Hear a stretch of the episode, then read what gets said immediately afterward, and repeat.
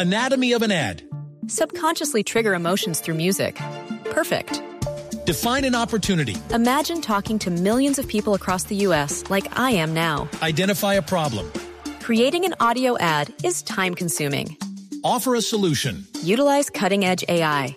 Imagine creating all that in under 30 seconds. Well, we did to create this ad. To learn more about AI in the audio industry, download the white paper from audiostack.ai. Bueno, muy bien, pues sí, estamos aquí preguntando todo. Bueno, todos hemos viajado alguna vez en la vida. Todos. Sí, sí, sí, así sea eh, de, No. de la casa al trabajo y No trabajo a la casa, pero no importa. Bueno, pero eh, esa, esa no necesita maleta. pero bueno, mire, es que hay que aprender a viajar.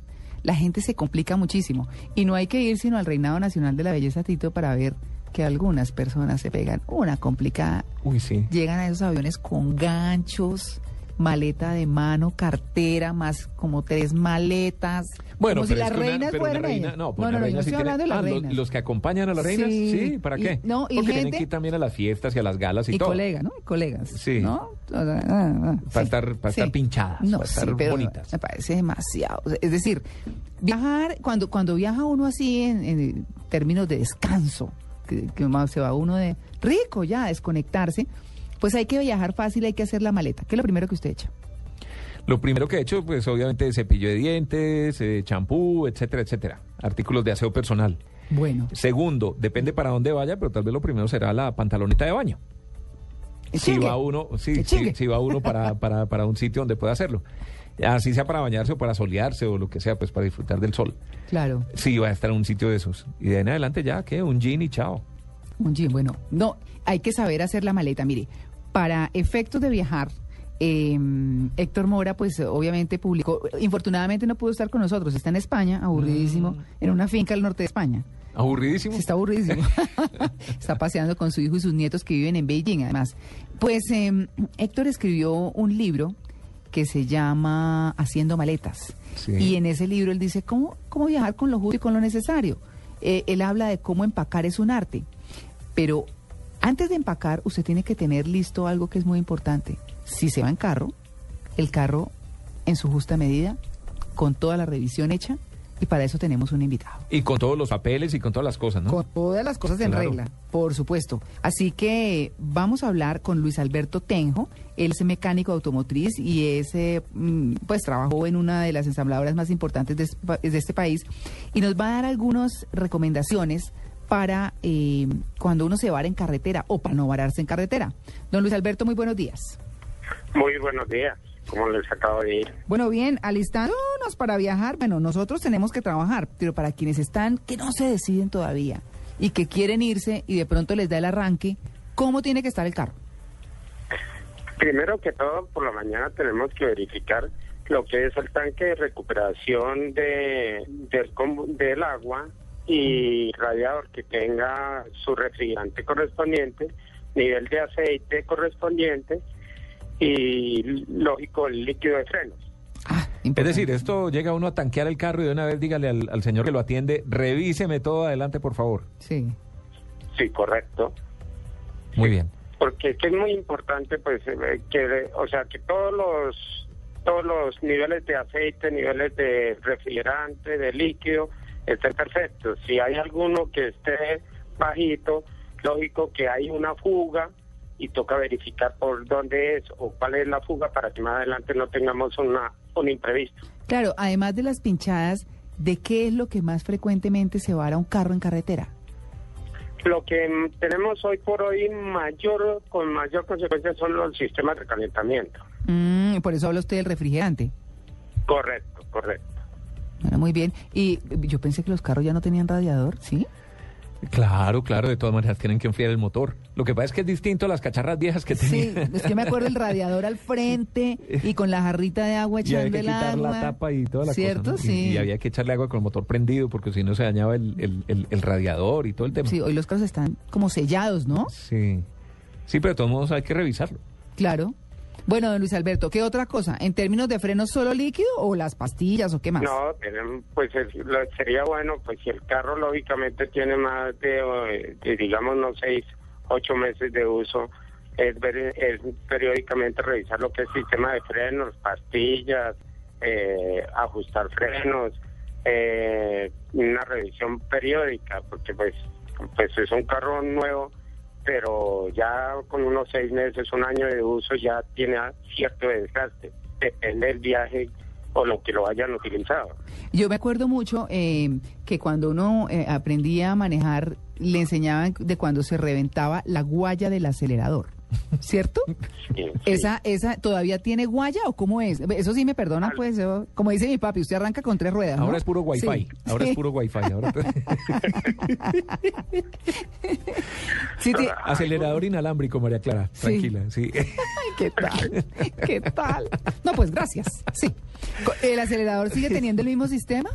Sí, hay algunos eh, vehículos que todavía utilizan el sistema de, de guaya de acelerador, Mm. pero hay otros que ya son más modernos que el sistema de acelerador es por señal, lo maneja el computador. Ah. ¿No ve? Wi-Fi. Sí. Venga, no, yo le quiero hacer una pregunta, eh, Luis Alberto. Sí. Eh, uno sabe que tiene que tanquear, que tiene que cuidar los niveles, todo esto, digamos que es lo normal. Si yo me llego a varar, ojalá que no, pero si me llego a varar en carretera, por lo que sea, ¿qué es lo primero que debo hacer? Para no estorbar, para que no me pisen, para que no me pase un sí. carro por encima. ¿Qué es lo primero que debo hacer? Lo Y- primero que todo, el carro le da, el carro le da síntomas. Todo carro, antes de presentar una falla, usted siente un síntoma de que el carro lo va a dejar varado. O sea, sea por recalentamiento, sea sistema de frenos. Si, si es por sistema de frenos, usted tira freno y usted se da cuenta que la frena no fue efectiva y como el carro lo acostumbra a hacer. Lo tiene que O si bombear. es- correcto. Si es mm, por recalentamiento, usted siente que el carro pierde fuerza. Entonces le da tiempo de orillarse pues para no quedar en la mitad de la vía. Todo carro, antes de, antes de barrarse totalmente, el carro presenta uh, sus síntomas antes de quedar varado. Otra de las cosas que tienen que estar muy pendientes y que la gente no acostumbra a mirar es el tablero de instrumentos. Ah, los testigos famosos. Claro, pero para eso están, de verdad, Claro. y la gente no los mira. No, mira. De hecho, yo no sé No, si alguien se ha sentado a mirar el libro que viene con el carro, el, el manual de instrucciones. Yo creo que nadie lee, no sé si lo leen o no. Yo, yo de ñoño me he puesto a leerlo. Sí, yo ¿cierto? yo Pero- leo, sí, yo también miro algunas cosas, ¿no? No pero, digo que me pero, lo leo todo. pero ahí sale para qué es cada lucecita, cada testigo que hay en el tablero que habitualmente la gente no lo mira. Sí, qué hacer y todo.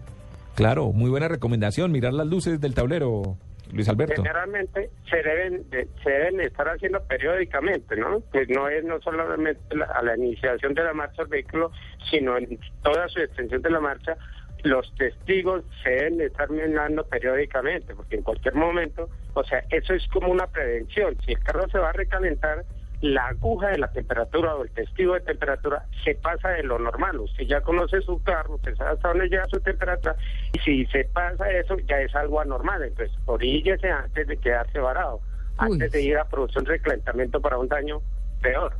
No, y además cuando uno se va en el sitio que no es, donde no hay nada, ni pasa nada, no. O peor, donde viene la fila detrás, hay Sí. un puente al frente, usted se varó y empieza a armar el trancón. Ay, sí, qué horrible. No, no, no. Venga, una, algo tan elemental como cambiar una llanta, recomendaciones para cambiar una llanta de un carro.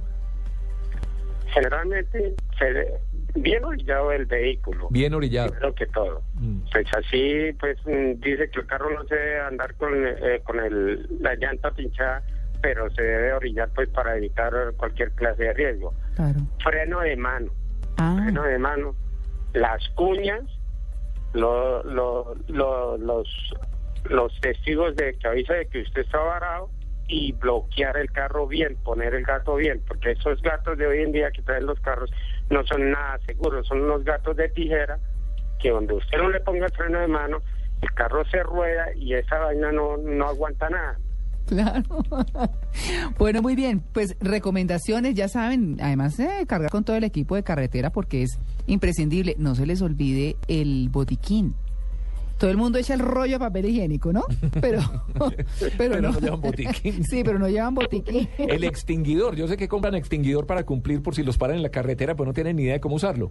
Aprenden a usar un extinguidor que después se les quema el carro.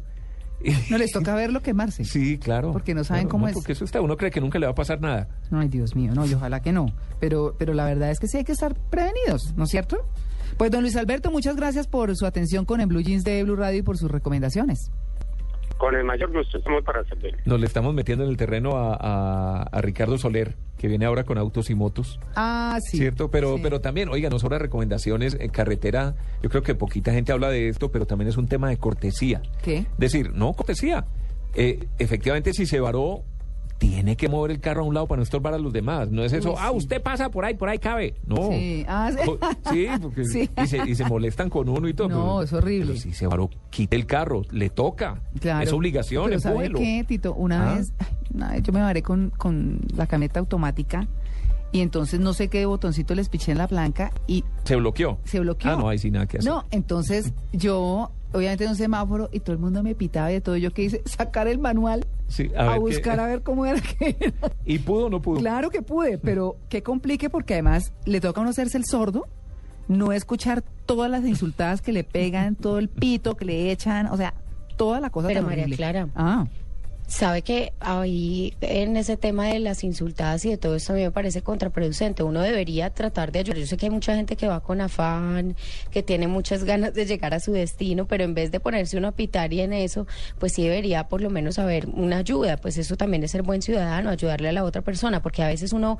uno ve que está alguien parado, que nadie le está ayudando y lo que uno hace es seguir derecho y dice, ay, qué pecado, qué pesar que está parado y no hace uno nada. claro. También pues intentar, porque es que sobre todo las mujeres, eso es machista, pero muchas mujeres no conocemos este tema de, de la mecánica y a veces necesitamos una ayuda. Entonces, si no tenemos a quién llamar, eh, pues qué sé yo, que la gente también se ofrezca a uno a ayudarle. No porque solo no hay, entonces, sino que las insultan. Exactamente. Sí, no, muy difícil. Muy difícil, muy difícil.